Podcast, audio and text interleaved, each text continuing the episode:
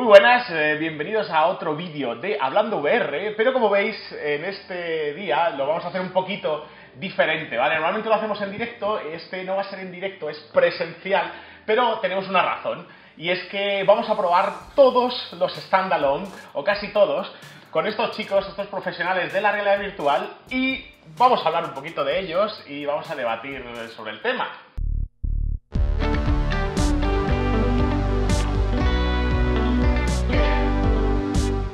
Y bueno, los chicos que tenemos hoy aquí, la verdad es que la mayoría ya los conocéis, ¿vale? Tenemos a Oscar de Real o Virtual, ¿vale? ¿Qué tal, compañeros? ¿Cómo estáis? Tenemos a Diego de Presence Camera. Buenas. Tenemos a Javier de Isostopy. Muy buenas. Y a Carlos eh, López de Oasis. ¿Qué ¿vale? tal? Carlos ¿Cómo López, porque yo soy Carlos también. entonces. que diferenciarlo. Y bueno, pues hoy lo que hemos venido a hablar es de los standalone, porque ya sabéis todos que ahora mismo acaban de salir las Oculus Go, pero no son las únicas que han salido, ni son las únicas que van a salir. Entonces, bueno, queríamos informaros un poquito de todo lo que hay, las diferentes opciones y daros un poquito nuestra opinión para que tengáis una idea eh, si os decidís por comprar unas u otras. Eh, vamos a hablar un poquito de todas ellas y luego hacemos un poquito una comparativa. Si queréis, podemos empezar por Oscar, por ejemplo.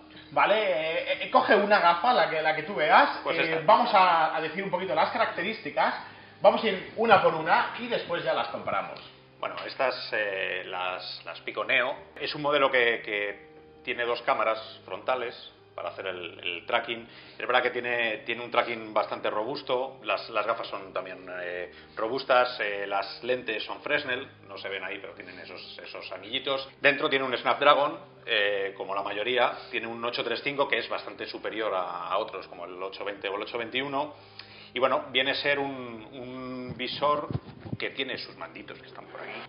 Estos manditos que tienen por aquí, que eh, según el fabricante dice que van por ultrasonidos y que van por. Bueno, eh, ya hablaremos un poquito de cómo funciona porque todo tiene sus pros y tiene sus contras. Pero bueno, es una gafa que tiene posicionamiento absoluto. ¿vale? 6 de OF, que se diferencia también de otras en el que otras tienen 3 de OF, que para los que no sepan, o a lo mejor hay gente que todavía no sabe, con estas te puedes acercar a las cosas, te puedes alejar de las cosas, mientras que las otras solo te puedes mover de izquierda a derecha y de arriba a abajo, este tiene profundidad. Y no son las más conocidas porque Pico no es una empresa, no es una marca que sea, no es Oculus, no es HTC, con lo cual no sé cómo van a entrar en el mercado, no sé qué.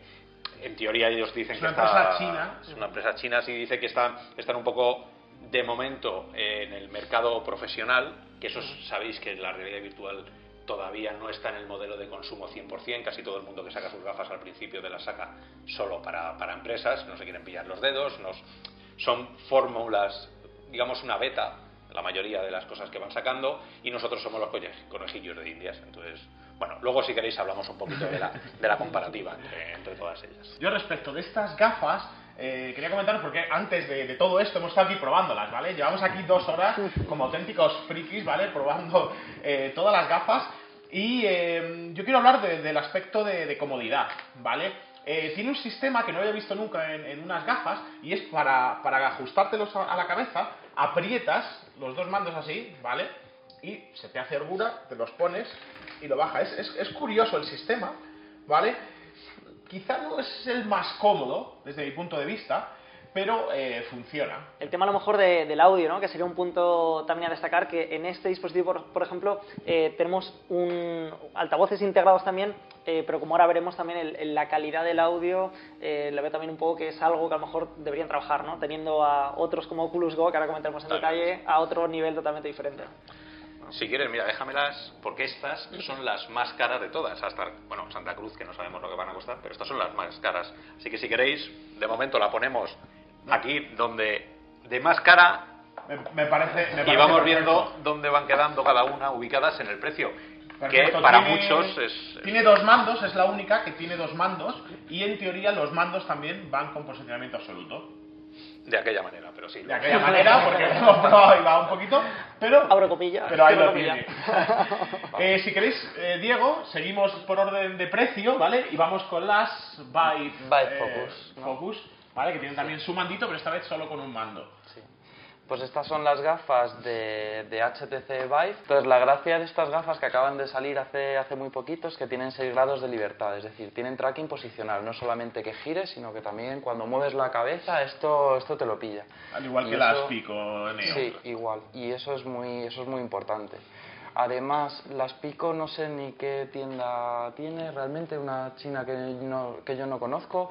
Esta por lo menos tiene Viveport, que es la de HTC. Por lo que yo he leído, creo que las Pico Neo van a acceder también al Viveport. Están en, están en ello. Están van a acceder al Viveport. al ser chino, pues... Si no tienes acceso, te las comes. De todas formas, yo como usuario lo primero que miraría es eso, ¿eh? la, la, plataforma. Y Viveport, de hecho, para mí tiene demasiado poco contenido ahora mismo. Ahora mismo las las importantes, pues Oculus.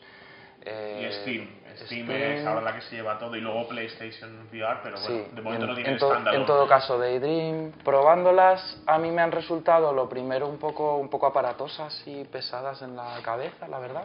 Lo de los 6 grados de libertad, el traqueo funciona bien, yo lo que he probado a mí, a mí me ha gustado. Pero esta combinación de mando, por cierto, el mando no tiene 6 grados de libertad, sino 3, es decir, no te pilla la posición, sino solamente te coge la rotación. Entonces, como puntero funciona muy bien, pero otras otras Como arma, como pistola, que lo hemos probado, no, no, va, tan bien. Un poco, un poco decepcionante. A mí lo que me ha sorprendido es que la mezcla de 6 grados de libertad con 3 grados de libertad no me ha convencido. La verdad es que no me ha convencido, porque es tan importante los grados de libertad para, para la interacción, para coger cosas o para pintar o, para mil historias. De hecho, hemos jugado a un juego de, de disparos, estábamos Javi y yo aquí, y te metes dentro del juego, está muy bien el posicionamiento porque te agachas, tienes que esquivar balas, pero claro, la pistola no puedes porque se te va un poquito la mano y has perdido totalmente la pistola, tienes que estar reiniciando, el, recalibrando el tracking. Intentan simularlo, aunque no tenga los 6 grados, sí que intenta intuir cuando bajas eh, hace en este eje se, se, mueve el mando, pero no está bien implementado. Entonces te saca un poco de, la película, ¿no? Estás intentando agacharte y la, pistola se te queda por aquí arriba. Es está un poco rara. Yo en comparativa sí que destacaría a lo mejor que, que las, eh, las Pico Neo, por ejemplo, ahí sí que en el juego este que jugamos antes de la pistola y el escudo, eh, que sí que es un juego, vas disparando, tienes que levantar el escudo, que a lo mejor ahí, aunque sea un sucedáneo de 6 grados de libertad, por llamarlo de alguna manera, a lo mejor ahí sí que está un pelín más conseguido. Está más, desde luego yo creo que en ese aspecto las, las Pico Neo son las más, las más potentes. Mm. Eh, quería preguntaros, comodidad, ¿qué os parecen estas eh, términos de, comodidad? A mí me parece un trasto. Comparado con lo que están haciendo los fabricantes y las decisiones que se está tomando, y también lo que dice el público, que el usuario, vosotros sois los que mandáis en esto. Eh, la experiencia de usuario, cuando te pones algo que pesa demasiado, es contraproducente a la larga. Entonces, a mí, unas gafas que sí, que están muy duras, son muy duras.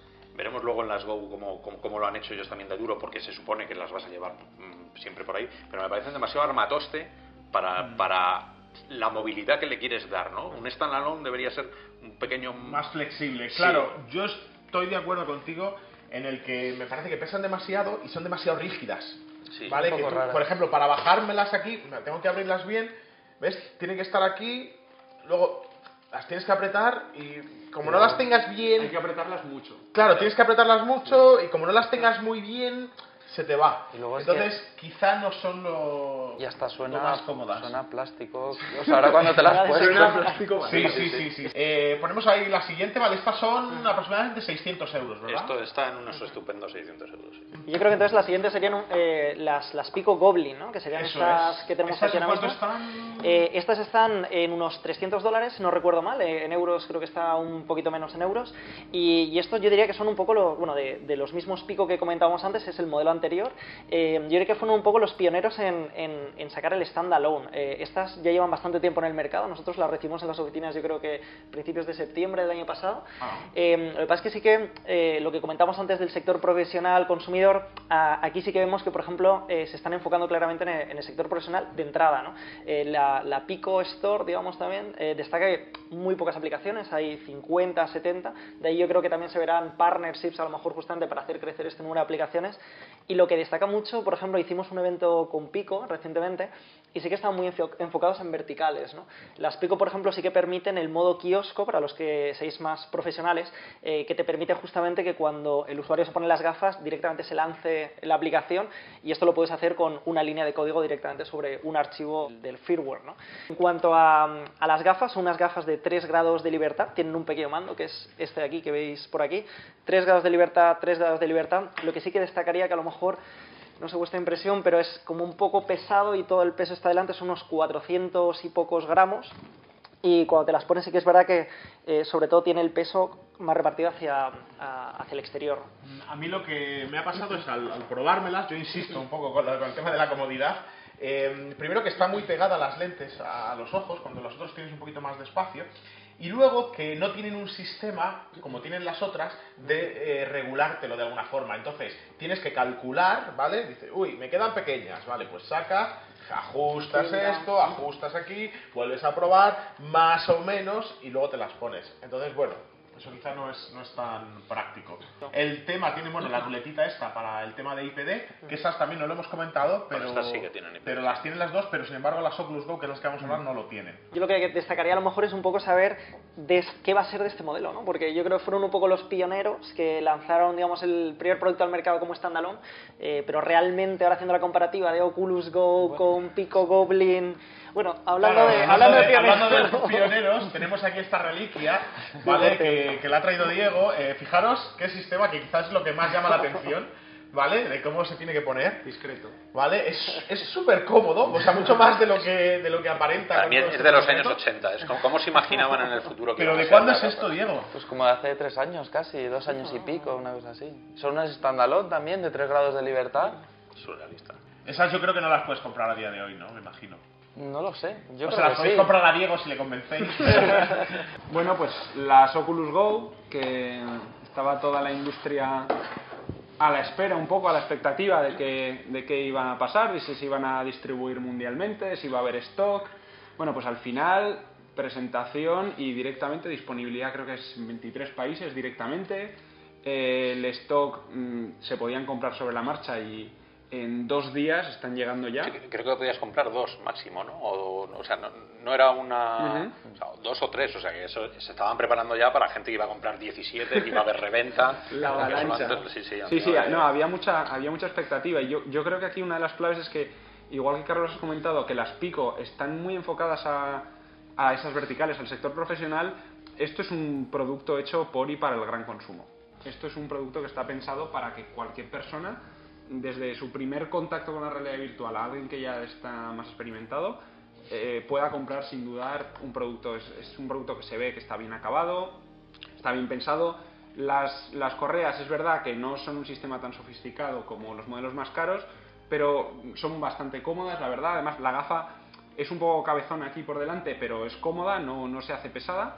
Y luego tiene bastantes, nos ha sorprendido a todos, ¿no? El tema de, del audio, que tú le puedes conectar sin ningún problema por aquí unos auriculares, pero tiene un sistema en las patillas, sale por aquí el audio y aquí hay unas ranuritas que te quedan por la zona cercana al oído y genera una sensación de audio espacial, pero sí, espa- sí. espacial y especial, o sea, una cosa Espacial y especial. Sí, que no sabes si el resto lo están escuchando muy fuerte o no. No es que sea un audio que sea súper calidad, es más la sensación. pero es una sensación y es, y es bueno, es Sí, muy bueno. es el audio que está muy dirigido a la oreja. Sí. Y- O sea, aunque, Se aunque no escucha sean unos auriculares o sea, no- que tengas en la oreja, pero está es. muy Y, dirigido no, y, el, a la y oreja. el que tienes al lado no lo escucha. Y eso Claro. es muy importante. es una sensación. es- Lo escucha, No, pero mucho más a ver, si bajito. te vienes arriba y lo pones al máximo, pues, Los auriculares también lo escuchas, ¿eh? Claro, pero que una cosa normal, nosotros en el trabajo lo hemos estado probando Eso es. y se lo ponía un compañero y yo al lado nos... O sea que podéis ver el porno tranquilamente sin, sin que se os oiga. Recuerda un poco al audio de un poco el concepto, bueno, HoloLens también, que es como te dirige también el audio justo al, al oído, ¿no? Y si estás un metro y medio más lejos, no lo percibes, ¿no? Era un poco la sensación Sí, esta, ¿no? De- por, lo, por lo demás, 3 grados de libertad también. Eh, incorpora también un mandito con lo típico, el, el gatillo y el trackpad. Funciona bien, eso sí que son 3 grados de libertad puro y duro. Te aparece aquí el mando y lo puedes recentrar, pero sí, está quieto, es un puntero. Y bueno, por lo demás, bueno, la- luego la- el otro punto fuerte de estas gafas, la- las ópticas, la, calidad gráfica. Mm, sorprende, se ve muy bien, o sea, las lentes se, Sí. o sea, sí, sorprende. Sin, sin saber explicarlo técnicamente Sí. por qué, se nota la diferencia cuando Sí. tú te las pones y dices, aquí hay algo que, que no sé lo que, muy bien Sí. lo que es, pero se ve más nítido, más Eso claro, es. es más agradable, más suave todo, el brillo está... ¿Cuánto, cuánto creéis que hay de mí y cuánto creéis de- que hay de Oculus en estas gafas? Porque, a ¿Cuánto ver, creéis que hay de mí. O sea, sí, Xiaomi? Xiaomi Mm. es la marca que, que- Sí. que es el fabricante que lo está Que haciendo. pensaba de ti, que, que secreto. Todavía no trabajamos para Oculus. para. No, pero es, es verdad que a mí me chocó mucho cuando, cuando salió en el mercado y, y se, antes de salir al mercado, esa presentación que se hizo de nos hemos aliado con Xiaomi. A mí, eh, yo reconozco ahí, los párpados me hicieron así un poco como, ¿eh? Xiaomi, de verdad, o sea, teléfonos que s- son a ver, en mi familia de repente hay cuatro personas ya con Xiaomi, o sea, se están comiendo el mercado. Pero es verdad que era, no es el iPhone, no es, no es alguien tope gama, ¿no? Hombre. Es alguien que siempre se ha, se ha- era, ha sonado siempre a, bueno, voy a intentar hacerlo lo más barato posible, con la mayor calidad, pero, pero siempre ha estado en la parte de atrás. Si me preguntas a mí, Xiaomi- si me preguntas a mí, yo creo que Xiaomi es un poquito el cuchara de palo, ¿vale? O sea, ni pincha ni corta. O sea, yo creo que Facebook, O Oculus, sea, le ha dado todo ha dicho, lo hecho. quiero así, lo quiero así, y habrán tenido seguramente unos estándar que habrán venido por parte de, de Oculus y que Xiaomi habrá tenido que ir a es súper estricto. Xiaomi para mí la definición es que va a escala. O Mm. sea, la gracia de Xiaomi es que fabrica grandes cantidades y que sabe hacerlo. Es decir, para mí la parte de, de Xiaomi o de mí es sobre todo el precio. Claro, es que eso- a eso iba, que, Claro. que es gente que, que decís, claro, los, los- las cositas estas, las gomas, ¿no? el velcro, eso que en otros sí que parece que está superado, eh, de repente sacan eh, Pero una- yo- unas gomitas. Pero ¿no? yo creo Eso- que es que aquí el objetivo eran los Oculus. 200 le- los Claro, pero es que eso, 200 eso es, es la eso es, la- eso es lo, lo mejor que pueden tener estas gafas. ¿no? Sí, Sabes claro. perfectamente lo que estás comprando, no hay nada accesorio y no le pidas más. O sea, claro, pedirle 6 de OF, como mucha gente estaba diciendo, ¿qué hace Oculus sacando un 6 de OF? O sea, sacando un 3 de OF en vez de, bueno, pues 200 euros. Ese es el- la razón. ¿no? Claro. O sea, A mí esto lo que me parece un poquito lo que hablabais de- dirigido al mercado, al consumidor final, a, a- que cualquier persona, ¿vale? Porque 200 euros no es algo, es algo asequible, bastante asequible, se nota, ¿vale? Porque esto es una cosa, eh, cualquiera de las gafas, ¿vale? Prepárate, colócate el esto, que te quepa tu cabeza, tal y cual, el IPD, que tal, estas llegas, es elástico, ping, ya está, funcionando. No tiene ¿sabes? ni rueda No tiene rueda, no tiene tal, no Hombre, a tiene ver, la, la historia del IPD, y- también para que la gente entienda por qué no llevan IPD, cuando tú haces unas lentes y haces una pantalla con un, un, eh, un sweet spot que se llama, que es donde, donde la lente enfoca mejor, cuando es tan grande el sweet spot, dulce. el punto dulce que tiene las lentes, no es tan necesario el tener el IPD, no es tan necesario buscar esa convergencia que tienes que buscar perfecta, ¿no? Porque, porque lo está, yo creo que estaba en torno, debe estar en torno hasta el 90 y pico por ciento el, es- eh, el sweet spot, o sea, es que se ve muy bien por todos lados.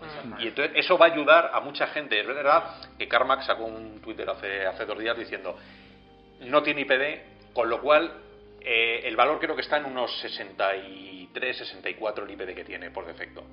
Si tienes los ojos mucho más separados que 70 o mucho más cercanos que 60, que no hay mucha gente, pero a verlos los hay, mal lo llevas. Pero el O sea, IPD no vas a poder arreglarlo. Pero para cualquier El tipo de IPD gafa, incluso porque aunque las que tienen ajustables tampoco llegan a ese rango. Claro, suelen ¿no? estar de, de 60 a son 72, frescas. ¿no? 63 a 72. Pero El- bueno, el- lo malo del IPD y las cosas ajustables en general es que son difíciles de ajustar Mm. y es más, no- más fácil que la gente lo tenga mal ajustado a que Mm. lo tenga bien ajustado, aparte de que cuando pruebas otras gafas y demás. Hombre, hay gente que Yo no sé- sabe de esto directamente. No sabe. IPD y estará gente diciendo, ostras, que el botoncito ese que tengo en la Rift sirve para.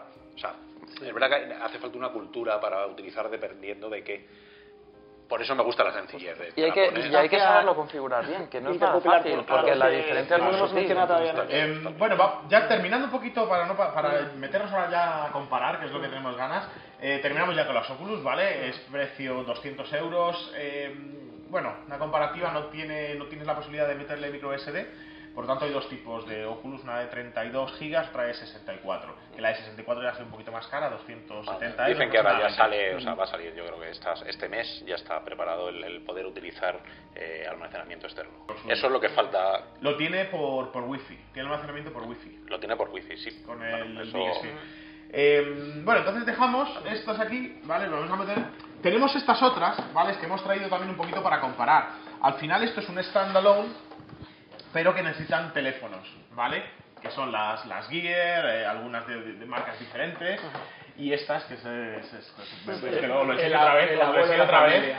porque es que me parece, y en serio, es- lo habéis probado, ¿verdad? Sí, es sí, que es sí. súper, súper cómodo, tío, no parece que no, no llevas gafas. Es curioso porque te lo pones como diciendo esto va a ser una castaña, pero luego dices ahí va, si es cómodo. Entonces, vamos a empezar a comparar.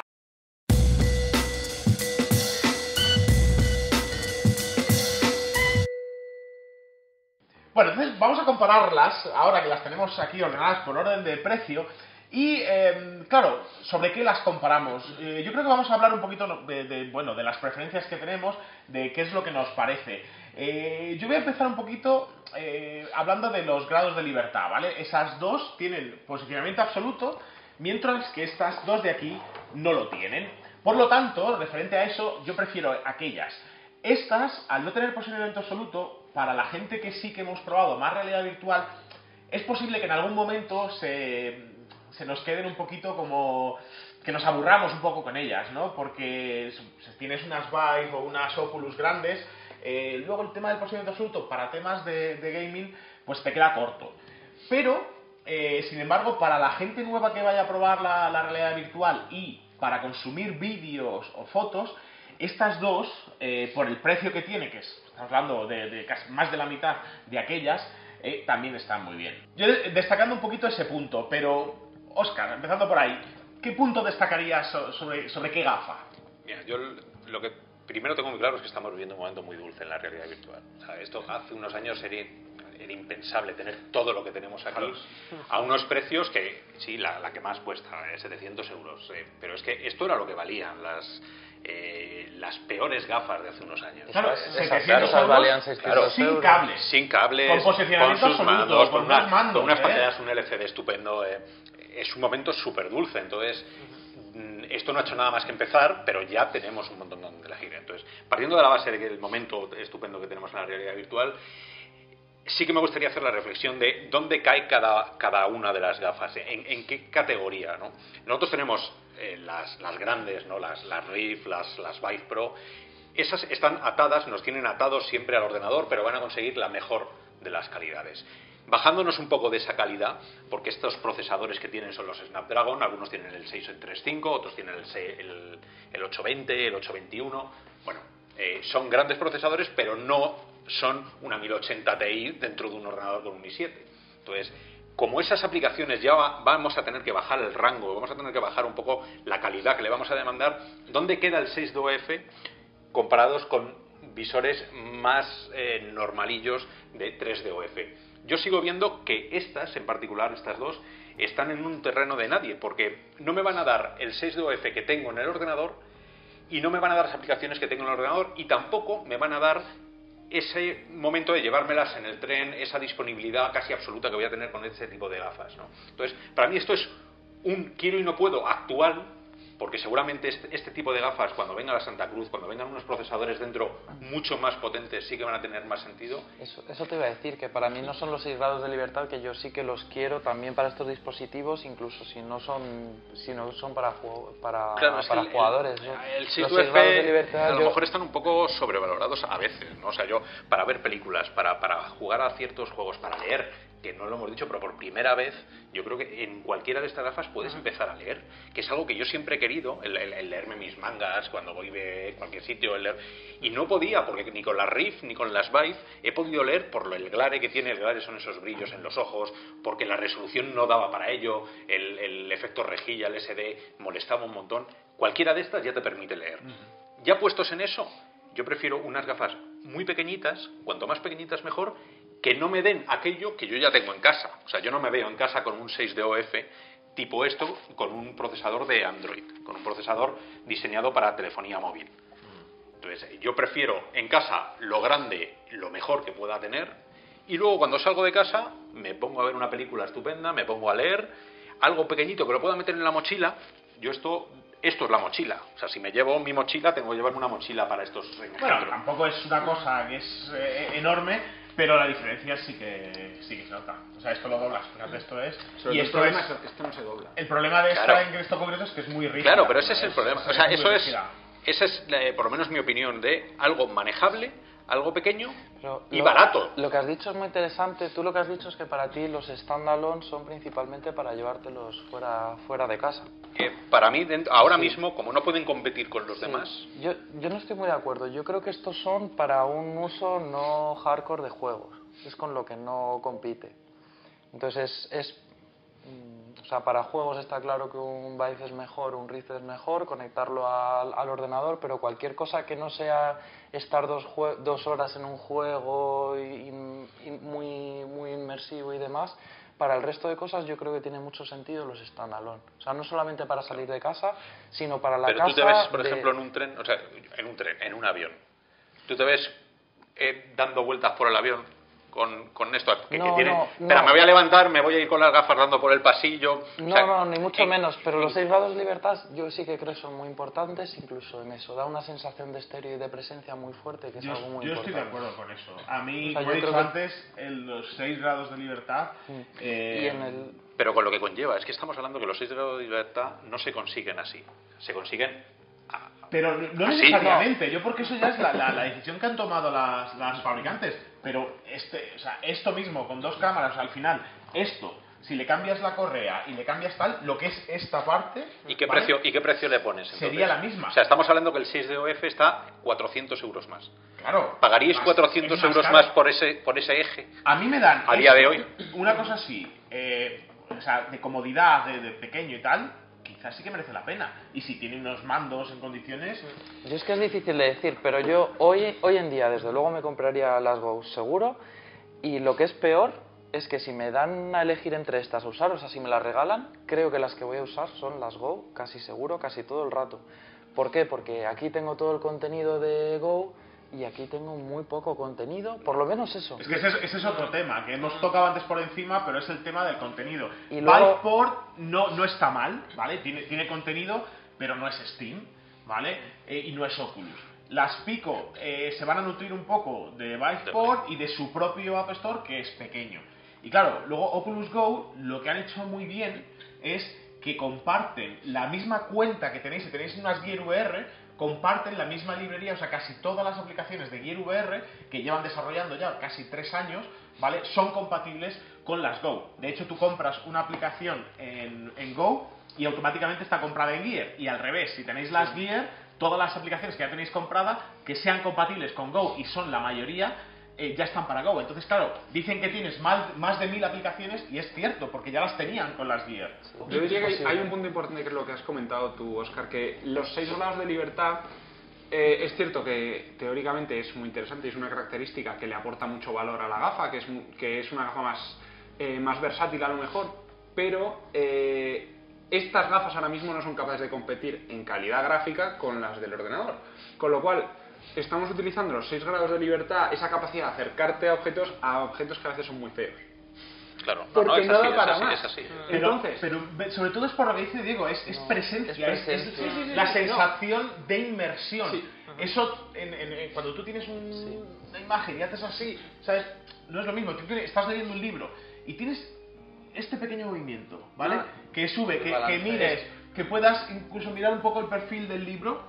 No, no, está claro.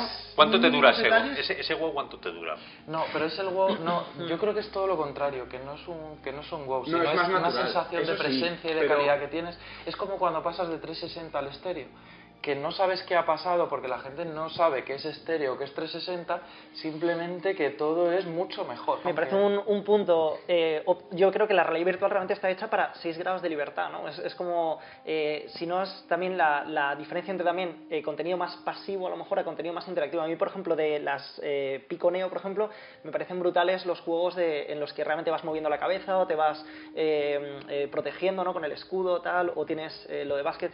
Y, y veo que tiene que tender hacia allá, ¿no? Lo que yo diferenciaría es como lo que es de un dispositivo de 200 euros para hacerlo masivo, porque el objetivo al final con las Oculus Go, al final es eh, lo que dijo Mark, quiere eh, más o menos pues tener a un billón de personas en VR, que para mí... Que son, son 200 euros. Es que no somos, Son 200 no euros, somos es una- conscientes del nivel de Entonces, tecnología que claro. hay dentro, del nivel de experiencia que hay dentro para 200 euros. Esto lo podrían haber sacado a 400 y se hubieran quedado tan tranquilos. O sea, 200 euros. Entonces, Yo ahora, eh, y un poquito lo, lo que comentabas, o sea, yo he probado la- las Go, ¿sabes? Toda la calidad que tienen, estoy completamente de acuerdo, se ven súper bien, me parecen súper cómodas, etcétera. Pruebo estas, ¿vale? Que tienen más Que- resolución.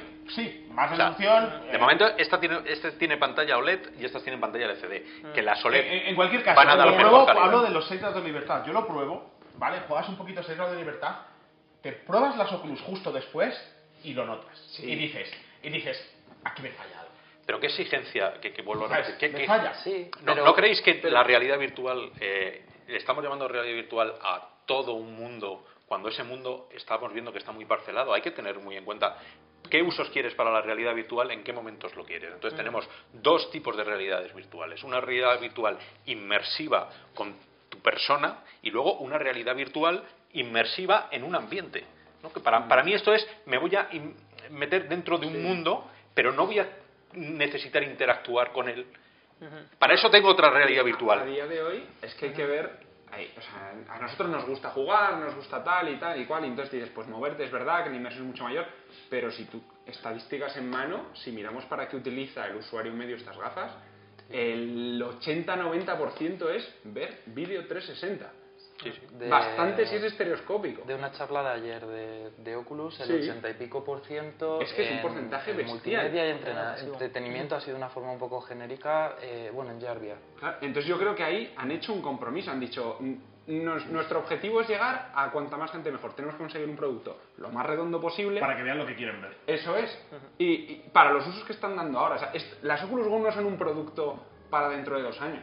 Eso estamos todos de acuerdo que la dirección que hay que seguir son esas, en este factor forma como poco. Sí, Santa Cruz. Eso es. Santa Cruz, es- Pero es que estas son un producto para ya, para hoy. Es para, mira, sácalo y hoy ponte a jugar. Y mientras que esto son conceptos muy interesantes para la comunidad, para ver, chicos, hay esperanza, mirad lo que se está consiguiendo, esta es la dirección a seguir. Pero nos da un poco sensación de quedarse a medias, ¿no? Por lo menos a mí, a mí me la da. A mí me da la sensación de esto, producto acabado, son 3 grados de libertad, vale, hay un compromiso ahí, pero son 200 euros y encima está todo muy acabado. Es que la sensación dentro es que funciona todo muy bien, aunque Sí. sean 3 grados de libertad. La preocupación y principal- con el resto es un poco más de, uy, esto está a media. La preocupación principal para mí es de dispositivos de 6 grados de libertad. O sea, para mí sobre todo la diferencia de precio, ¿no? Sería como, ¿cuánto estaríais dispuestos a pagar por un dispositivo de 6 grados de libertad? Porque ahora 400 mismo, euros. claro, ahora mismo siendo el Pero doble, no es a mí lo que me preocupa es el ciclo de vida del producto. Porque también muchas veces, yo creo muchos estaréis pensando, ¿qué dispositivos me compro para no tener que venderlo a los 8 meses, ¿no? O que no se devalúe tanto. Y yo creo que ahora mismo los de 6 grados de libertad, a lo mejor ha sido una apuesta demasiado arriesgada, que a lo mejor es cuestión de,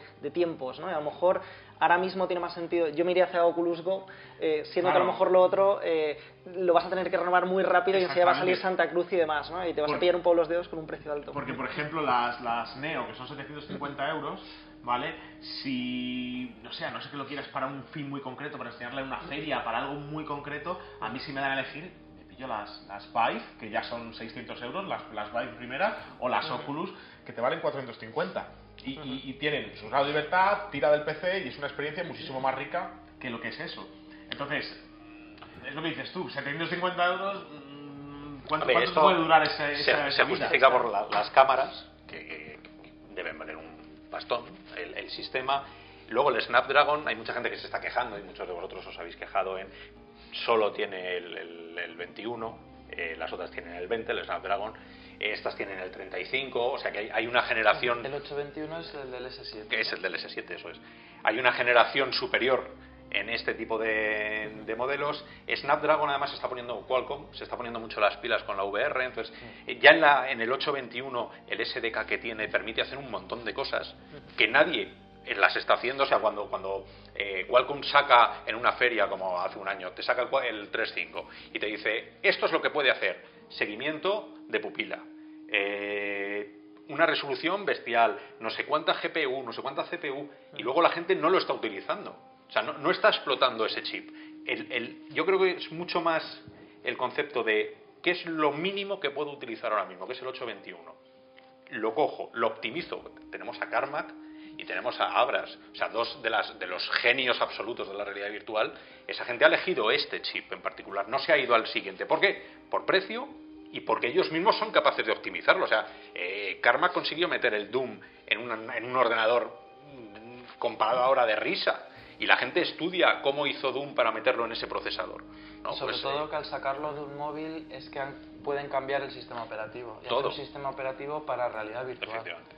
Bueno, entonces, ahí hay un cambio esa, esa es un poco la razón de por qué eh, tiramos a 200 euros, por qué intentamos optimizar todo lo que podamos ese chip que tiene, por qué podemos optimizar las pantallas que tiene. Las pantallas tienen menos resolución que las demás. O sea, Vive tiene más resolución que, que estas. Y sin embargo, yo me pongo estas y estoy más cómodo que con Vive. Porque detrás hay una experiencia en lentes, en pantalla, que es muy difícil. Y en comodidad. Y en comodidad, en sí, la cabeza. Pero Vive tiene un problema que no sé, no sé porque cuando hacíamos la review de Vive Pro, y en Real o Virtual hemos hecho la review de Vive Pro, y hemos visto intentar ver dónde caían las Vive Pro. O sea, de repente tienes unas Vive y sacas un modelo que todo el mundo pensaba que iba a ser un 2.0 y de repente es 1.4, 1.5, sube un poquito la resolución, pero no te mete lo que debería meter, no, no tiene ese modelo siguiente como hace poco presentó, bueno, hace dos días presentó eh, en la E8 está la, el, el modelo nuevo este que, que tienen en el F8. El nuevo prototipo. El nuevo prototipo Con 150 de FOB, El etcétera. Half- con pantallas que se mueven. Sí. Eso es un 2.0. Entonces, no sé Vive qué, qué- qué tiene en su cabeza los, lo- el, el- el marketing de Vive de cómo va a colocar este tipo de gafas, a qué usuario se las va a colocar. Eso es lo que realmente me, me interesa de Vive porque, sinceramente, dudoso igual que es el- evidente en Oculus cómo están tirando, en Vive Yo están creo, ahí están, en- yo creo que están muy enfocadas, eh, tanto el store como las gafas, a, a un mercado chino. Y luego las, las Pro, como bien has dicho, es un mercado más, más arcade, más profesional. Sí, pero no veis que es- siempre está como en medio, ¿no? O sea, esto está súper dirigido. Esto va. ¿Te quieres comprar tus primeras gafas virtuales? ¿Vas a flipar en colores? Cómpratelas Go. ¿Cómo vendes las Vive? Ya. Con ese precio que tienen, ¿no? O sea, a mí me dices que Vive está en torno a 350 euros, te digo, bueno, De está, hecho, de hecho, las Focus iban a salir en Occidente y, y se echaron un poco para atrás y Bueno, yo lo que oí que no las iban a sacar y creo que al final dijeron que sí. Yo no sé si se han vuelto a retractar, pero en principio creo que sí que van a salir eh, para, para Europa, vamos. no sé, es un poco difícil. De todas maneras, con, con el 6 F, eh, es, lo, lo mismo le pasa a, Neo y a Pico. Eh, Pico no es una marca que puedas comprar en, ahora mismo en, en- en muchos sitios. Pico no es- la gente no conoce Pico. La gente incluso dentro de la realidad virtual no casi no ha podido probarlas. O sea, nosotros las estamos probando porque somos quienes somos, ¿no? Y porque las marcas nos las están enviando y confían en nosotros, pero el usuario general no va a tener una referencia fácil para comprarse este tipo de gafas a estos precios. Y suena como si me las hubiera cargado. Eh, entonces, eh, a mí me da un poco de miedo. eh, yo, sinceramente, colocaría Yo, mira, antes, ahora ya, ahora que te has puesto tú a colocar, eh, Oscar, si, si os parece ya para ir terminando, ¿vale? Vamos a ir colocando en orden, eh, de preferencia, eh, vamos a ver si conseguimos llegar a un consenso, ¿vale? Que estemos todos de acuerdo. Y si no, pues ya, ya debatimos. Eh, Estas son para vosotros y yo me quedo. eh, yo creo que el orden que para mí, este es, es un orden coherente. sí. Sí. Porque esto realmente no sé tampoco dónde colocarlas porque están superadas. O sea, esto ahora mismo es las supera las Oculus es a menos precio. Claro, ciclos de vida de producto yo creo que va tan rápido también que El las ciclo, ya el es- ciclo de las Gear VR con un teléfono de 600, 700 euros creo que está bastante superado también. Mm. Es verdad que se ven muy bien y tienen menos, el screen door lo tiene bastante menor Mm. Que, que en las demás, pero tema del calentamiento también, que no lo hemos mencionado, por ejemplo, pero Samsung Gear VR era el mayor de los problemas, ¿no? Yo me Claro. acuerdo teniéndola ahí delante y... y no podía. Además salía el cartelito, sudabas casi, ese ¿no? cartelito Muchas de veces. no puedes seguir usándola, por favor, quítatela. Claro. La gente modificándolo y poniendo ventiladores por todos lados. Que por Bueno, ejemplo, eso me gusta, ya- por ejemplo, que no hemos comentado el tema de, de que se calientan, justamente, y, y yo creo que es el, el hecho a destacar principalmente de los standalone, ¿no? Que era principalmente el tema del calentamiento. Ahora ya no lo hemos mencionado porque ese problema ya no existe, ¿no? Eh, yo no, estoy de acuerdo, ¿eh? yo no estoy de acuerdo porque yo llevo una semana probando las Go. Con las Go. Y, y sí que he tenido sí que he tenido momentos en los que tú tocabas la pantallita y estaba estaba caliente es cierto que después de usarla nosotros hemos estado haciendo streamings hemos estado haciéndole bastante pruebas pero sí que se calienta no sé hasta qué punto de que afecte o no pero sí que sí que se sí que se estaba calentando.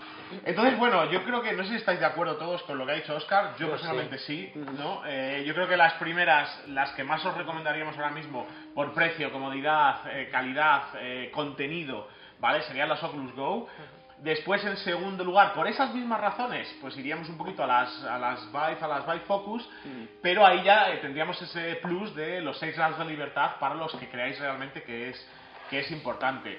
Después eh, estarían las Neo, eh, que son también con 6 grados de libertad, son un poquito más caras, pero eh, tienen eh, menos contenido, ¿vale? Eh, y bueno, luego finalmente esta, pues como ha dicho Carlos, quizá ya se les ha pasado un poquito el ciclo y es posible que no, no interese tanto. Para mí el Go sobre todo es la, sens- la primera sensación que tengo yo de eh, pisar el acelerador. Mm. De decir, vamos a escala, vamos grande, vamos al consumidor, Eso precio bajo.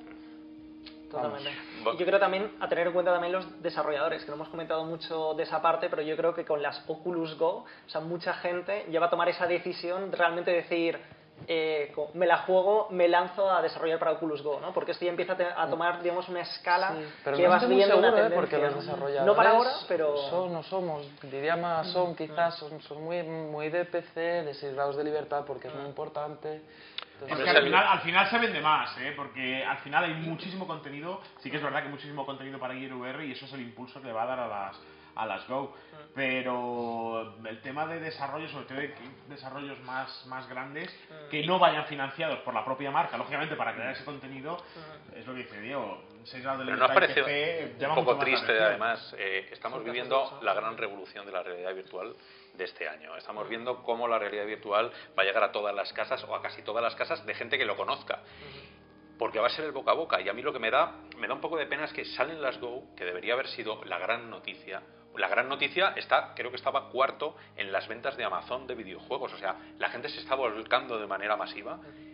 En los medios de comunicación no se habla, y yo trabajo en uno, no se habla de, lo- de la realidad virtual. No se ha parado nadie a hacer eh, comparativas de estas, es imposible, pero en ningún programa se ha dicho que están saliendo ya gafas de realidad virtual muy competentes a precios de 200 euros. O sea, queda todavía un montón de trabajo de evangelización. ya, de- de- ya hablarán. Claro, pero, pero es una pena eso- porque eso- eso es- llevamos, llevamos esperando mucho tiempo a este momento en el cual están, tenemos todo este tipo de gafas y gafas por 200 euros y aún así se sigue sin, sin hablar. Cuando el boca a boca está siendo espectacular. Yo me las he llevado a mi trabajo y cinco personas que he hecho la, la prueba, cinco personas, entre ellos un hater, un gran hater, de es que eso no vale para nada porque tal, se las ha comprado. Se las compró ayer. Me puso un mensaje y me dijo, ¿dónde las puedo comprar después de probarlas? O sea, está funcionando el boca a boca. Pero es que ahí yo creo que eh, aún no ha llegado esto. Noticias por lanzamientos de hardware hay por el iPhone. O sea, es que ya no te diría ni por smartphones. Es que esto, esto trasciende, a, ¿no? a Esto nivel, a absolutamente global. Trasciende para nosotros y para los Que no, están que esto, esto, esto trasciende. O sea, te, te- vas mañana, Pero, oye. te internan en el hospital, que me lleven las gafas, lo primero que me lleven las gafas. O sea, no, no quiero ni comer. No, porque voy a, no, ya no necesito la pantalla esa que tienen ahí puesta. Me voy a meter en el tren, que tienen una mierda Pero de bueno, yo creo, pantalla. que, yo creo que para eso estamos nosotros, juego virtual, real o virtual, ¿vale? Que, que os traemos aquí todo esto. Y bueno, ya por concluir un poquito, ¿no? Yo creo que más o menos eso, yo creo que es eh, eh, la opinión que hemos tenido todos. Eh, deciros que nosotros, eh, desde Juego Virtual, vamos a hacer review de todas y Real o Virtual también lo hará, ¿vale? Mucho más técnico, el nuestro suele ser mucho más práctico, pero bueno, en cualquier caso eh, son complementarios y los podréis ver, los review de, de todas, ¿vale? De todas las gafas que tenemos aquí. Y bueno, muchísimas gracias, Carlos. Gracias. Gracias, Javier, Gracias. Diego, gracias. Oscar. Nos vamos viendo. ¡Feliz Navidad! Hasta luego. Hasta luego.